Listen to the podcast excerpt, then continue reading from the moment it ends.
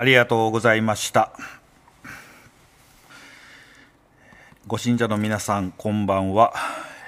夜ご記念させていただきました。それでは、ご記念後のお話をさせていただきます。もうしばらくお付き合いください。えーさて、今夜取り上げる見教えは、いざないの76ページのこの見教えでございます。願うことはすぐにできるのに、お礼はそんなに言えぬものかな。お礼の心が熱いほど信心が熱い。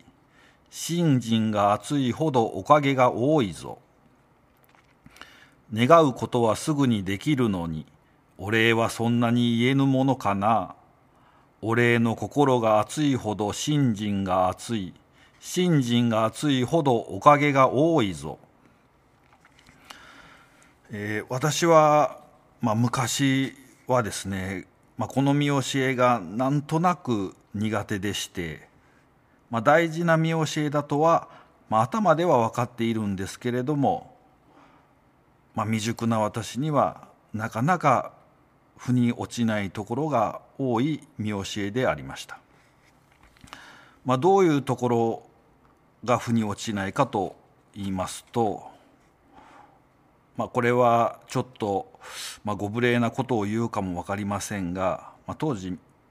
まあまあ、未熟者でしたから、まあ、今はまあ反省して、えーもうちょっとマシになってるかと思いますのにけれども、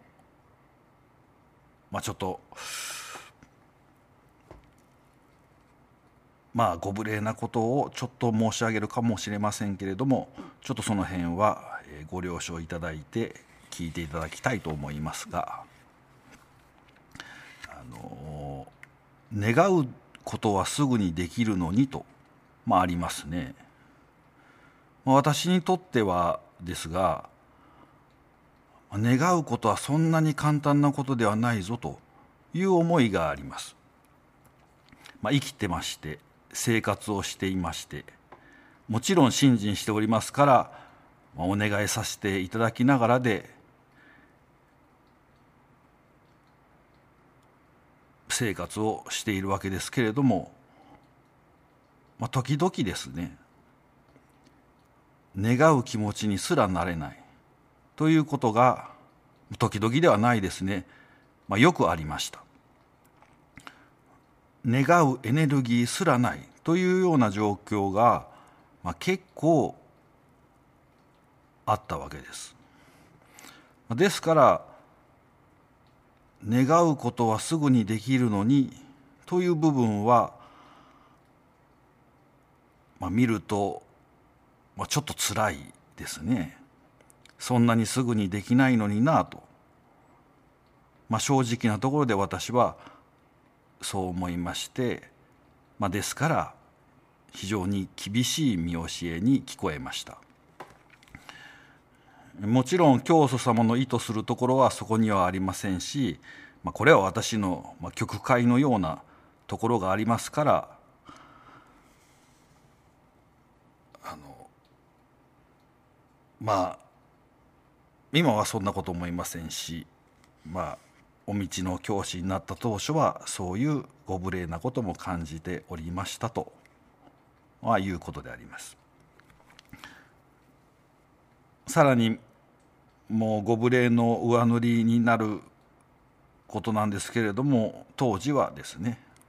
まあ、単純にえお礼お礼と、まあ、言うのはまあしんどいなあというふうに思ってました。まあ、生意気なもんですからそれにお礼と言えるほどのおかげもいただいたかなというふうに思ったりもして、まあ、本当今思えば罰当たりなことなんですけれども、ですからおかげをいただく条件がお礼の質とか量とかというふうに思うとですね、まあ、私のようなご無礼な人間は、まあ、絶対おかげをいただくことはできないなと。そんな立派な人間になれないよなと。まあ、何と言いますか、まあ、すねる気持ちになるんですね、まあ、すごく子供っぽい反応をしてしまうんです。非常に恥ずかしいことですが正直に告白しますと、まあ、この見教えを見るたびに、まあ、そういう思いがこみ上げてきておりました、まあ、だから、まあ、そんな自分を見るのも嫌ですし、まあ、結果として、まあ、遠ざけたい見教えということになっておりました、まあ、それが信心の中で少しずつ少しずつ変わっていったわけです。この見教えの理解を模索していく中で少しずつ少しずつ見教えを近づけることができるようになっていきました、まあ、結果は第一夜でお話ししました通り私たち教会家庭はむしろお礼中心の生活だというところにまでなりました、まあ、その模索する過程で一つ大きな気づきがありまして、まあ、その辺りのお話をしたいと思います、まあ、いきなりですけれども皆さんにとってですね、まあ、お礼とは一体何でしょうか、まあ、そんな大雑把な問いかけから始めたいと思いますまあ、当たり前ですけれども私はもう何度も言いますが学者ではありませんのでまあ理屈っぽい話硬い話難しい話をするわけではありませんのでどうぞどうぞお付き合いください。えー、まあ、お礼といえばですね多くの方が、まあ、儒教の観念、まあ、概念だというふうに思い浮かべるかと思います。まあ、儒教では礼が理想とする社会秩序を保つというふうに考えるわけです。儒教にとっての理想的な社会秩序を実現するためには礼が欠かせないというわけですね。では具体的に礼というのは何かといえばそれはいわゆる礼儀作法やまあ、冠婚葬祭などの儀式や宗教的な作例ですねあるいは制度さまざ、まなことです。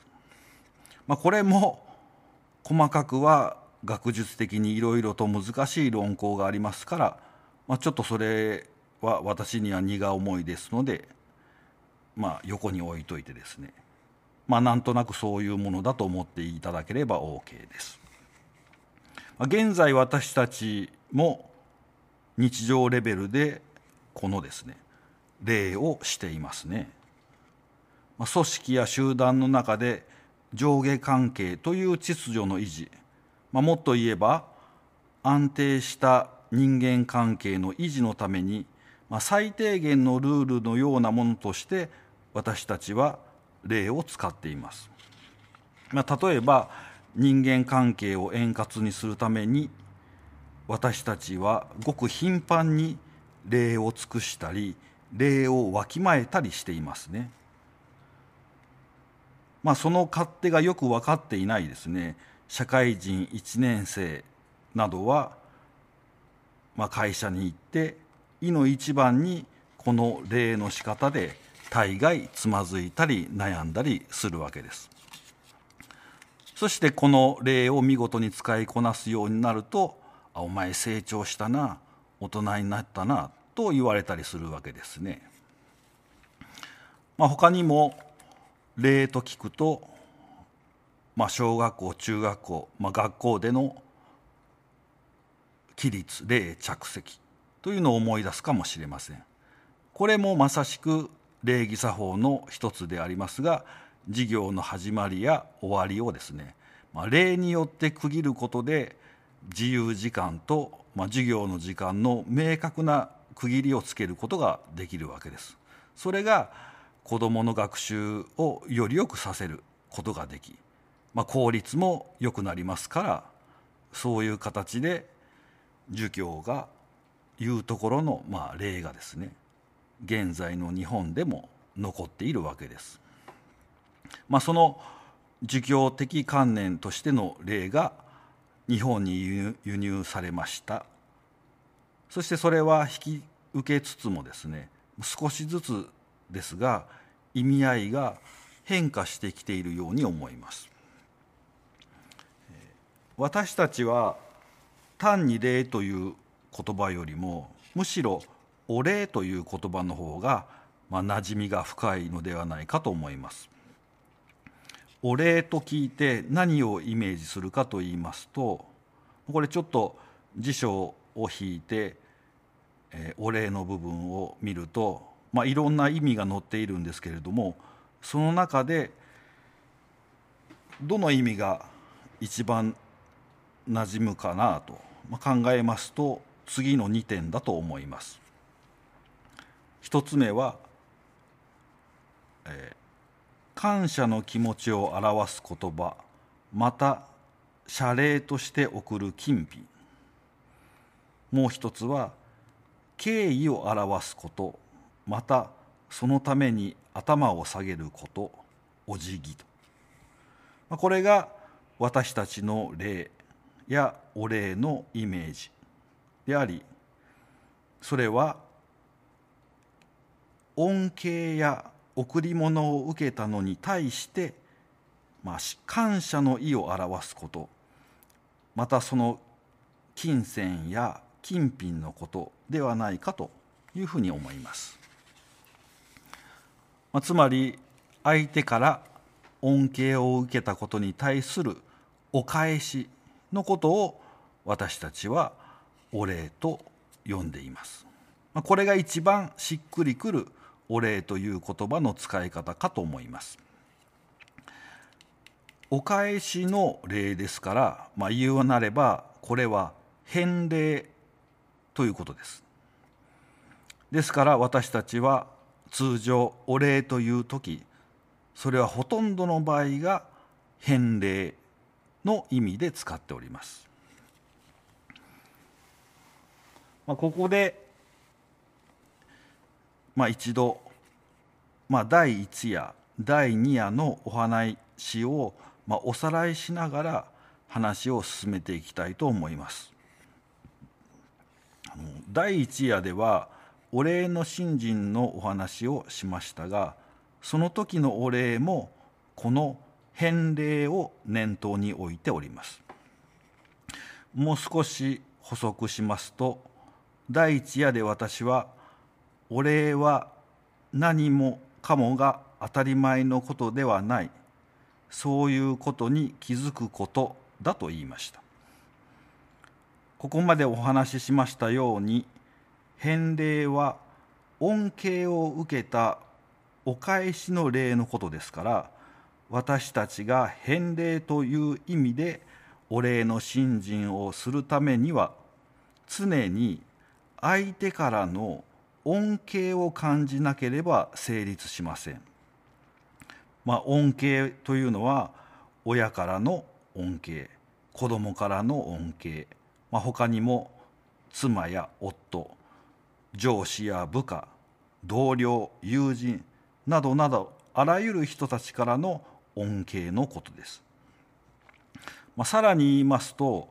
教祖様は恩恵は必ずしも人間から受けるだけとは限らないとお諭しくださっております。見教えにこういうのがありますね。信心する者は木の切り株に腰を下ろして休んでも立つ時には礼を言う心持ちになれよ。信心する者は木の切り株に腰を下ろして休んでも立つ時には礼を言う心持ちになれよ。まあ、大変有名な見教えの一つです。まあ、一見自分とは関わりのない、まあ、特に価値があるわけでも役に立つわけでもない、まあ、そこらにいくらでもある。ただの切り株。しかし実は私たちはその切り株の恩恵を受けているのです。あなたが歩き疲れて切り株に座る時あなたはその切り株の恩恵を受けているのです。だから信心する者はその切り株の恩恵を感じなければならない。というふうに教祖様はお諭しくださっています。つまり第一夜のお礼の信心の核心部分をですね別の言い方でまとめますとそれは日常にあるさまざまな恩恵をしっかりと受け止めることができるようになることそれがお礼の信心の核心であるというふうに言うことができます。えー、整理しますと第一夜で私が申し上げたことは、えー、何事も当たり前のことなどない。ということに気づくことがお礼の信心では大切だということでした。そして今夜の話と合わせますと何事も当たり前のことなどない。ということに気づくということは私たちがあらゆることからの恩恵に預かっている。ということに気づくことと、まあ、ほとんど同じ意味、まあ、同義だと言えることです。そして第2夜では「親先祖を祀る」とをテーマにお話しさせていただきました私たちが親先祖を祀るということは祀らざるを得ない思いが信心の中で大きくなってくるから自然と祀りたいように祭りたいと思うようになる。そしてそれは信心していると自然と神心が育つということだからだというふうにお話ししました、まあ、ここでも第2夜のお話を今日のお話に沿ってお礼という視点からお話しし直してみます、まあ、私たちは子供から大人になりますと、まあ、ある時期から親はあの時何をどう思っていたんだろうな親だったらこういう状況の時どう考えるだろうなという具合に自分自身と親を重ね合わせて親の心情に思いを馳せるようになります。その時信心する私たちの場合は親に思いを馳せるのと同時に今まで自分がどれだけ親の祈りの中で生きたことかと親の祈りを感じられるようにもなります。つまり親の祈りとは今夜の話でいうところの親からの恩恵にあたります。そしてそれに対して私たちは、まあ、お礼をするわけですけれどもこの場合のお礼は親を祀るということです。なぜ私たちは親を祀らざるを得ないそういう思いが大きくなるのか。それは信心の中でいつか いつか必ず親の祈りという恩恵に気がつくからですですからこれも大きく解釈すればお礼の信心との一つと言えると思います。まあ、そして今夜の第3夜のお話をまとめますと、まあ、私は、まあ、歯切れが悪いですけれども愚痴っぽい話からスタートしました、まあ、そういうことがあって見教えを素直にいただくことができなかったという話をしました。まあ、けれどもある時期からじわじわと見教えが近くなってきました。それは私自身がある気づきを得たからです。まあその気づきが何かと一言で言いますと、まあ、私自身があらゆる恩恵を受けて私は生きているのだなということに気づいたということです。これをお道では生かされて生きているというふうに言います。皆さん耳なじみのある言葉かと思います。つまり私は信心の中で生かされ生きているということに気づいていきました。すると途端にあの見教えが近く尊くいただくことができるようになったわけです。第一夜では何事も当たり前だと思わないことと話しました。そして詩人様の見教えは私たちはあらゆる恩恵に気づかなければなりませんよというお諭しでありました。第2夜では親からの祈りという恩恵に気づかなければ親を祀ることはできないという話をしました。だからこそ教祖様は分家をしたものでも親先祖を祀らなければならないのだとお諭しくださっているわけです。そして最後に第3夜である、まあ、今夜のお話です。私はここまでお礼の信心の前段にいわゆる前にですね私たちはあらゆる恩恵を受けて生きていることに気づかなければならないという段階があるのだとここまでお話しさせていただきました。それを踏まえましてここでもう一度今夜の見教えを読みたいと思います。願うことはすぐにできるのにお礼はそんなに言えぬものかな。お礼の心が熱いほど信心が熱い。信心が熱いほどおかげが多いぞ。私たちが日々受けている恩恵を生活の中で知っていくこと。感じていくこと。恩恵の気づきこそがお礼のスイッチになっているのです。ですから教祖様の「お礼はそんなに言えぬものかな」という見教えは恩恵に気づきなさいというお諭しであるのです。さらに言いますと恩恵の気づきが深いということはお礼の心が熱いということでもあります。そしてお礼の心が熱いほど信心が熱いということであり信心が熱いとおかげが多い。そういうことだよとお諭しくださっておられます。今夜の話をまとめますとお礼の信心の根幹にあるのは生かされ生きているという恩恵の気づきにあると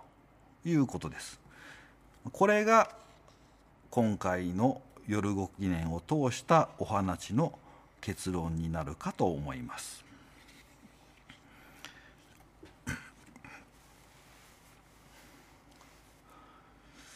えー、本当はここで終わりなんですけれども結論を申し上げた上で、まあ、どうしてもここで一つだけ、まあ、押さえておきたいことがありまして、まあ、その話を最後に少しさせていただいて、え、お話を終わらせていただきたいというふうに思います。ちょっと今までとは質の違うお話です、えーまあ、実はお礼の信心を共同する、まあ、私は取り次ぎ者ですから共同させていただくわけですけれどもお礼の信心を共同するということは、まあ、いわば取り次ぎ者の、まあ、得意とかですね、まあ、力量、まあ、みたいなものがダイレクトに問われるんです。あの正直に申しまして教祖様や金光様がだからこそお礼の信心の共同ができるなというところがあります。まあ、私程度の取り次ぎ者がですね、まあ、金光様の、まあ、上っ面の部分だけを真似て、まあ、共同のようなことをしてしまうとですね、まあ、大怪我をする可能性が多いんです。下手をするとご信者の方々を間違った方向へ共同しかねません、まあ、そういうものだと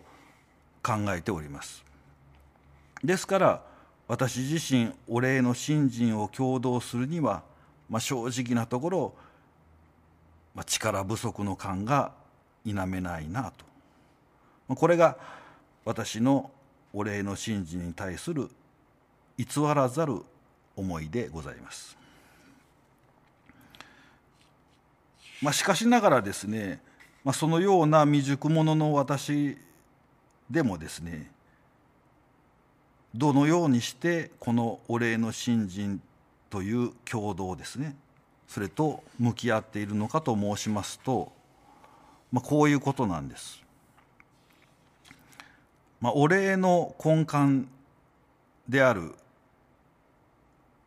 恩恵の気づきですねこれはこれもここまで話してきましたね。まあ、この恩恵の気づきはですね信心する私たちが神様からお気づかせいただくものだと考えております。まあ、その気づきは私の共同のおかげやご信者の方々の頑張りや努力によって身につけるものではないというふうに考えております。もちろん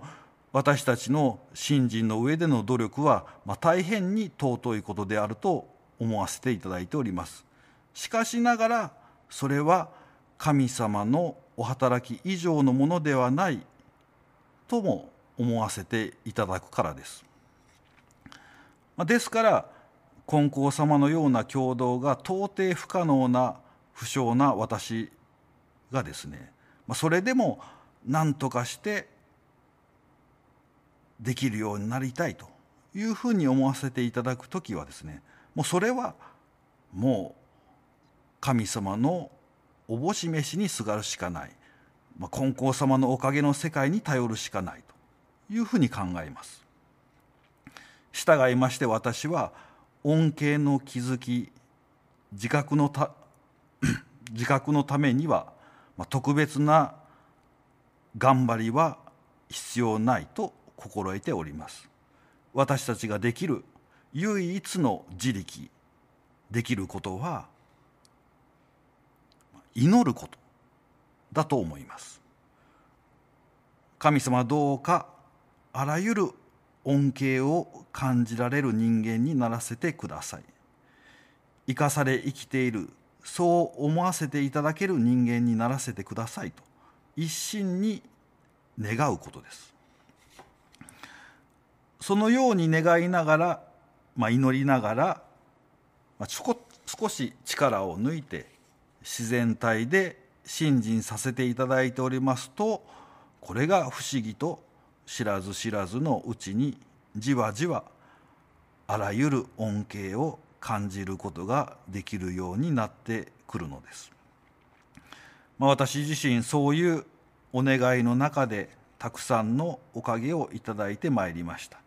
これからも変わらずに信心させていただいてより一層お見影を被りたいというふうに思っております。ですからご信者の皆様方も同じように神様にそうお願いさせていただいておかげをいただいてほしいなと、まあ、これが、まあ、近所教会でのお礼の信心のあり方でございます。というところを一つ補足させていただきまして今夜のお話とさせていただきます。え、少しお聞き苦しいところもあったかと思いますがどうぞご容赦くださいませ本日はありがとうございましたそしておやすみなさい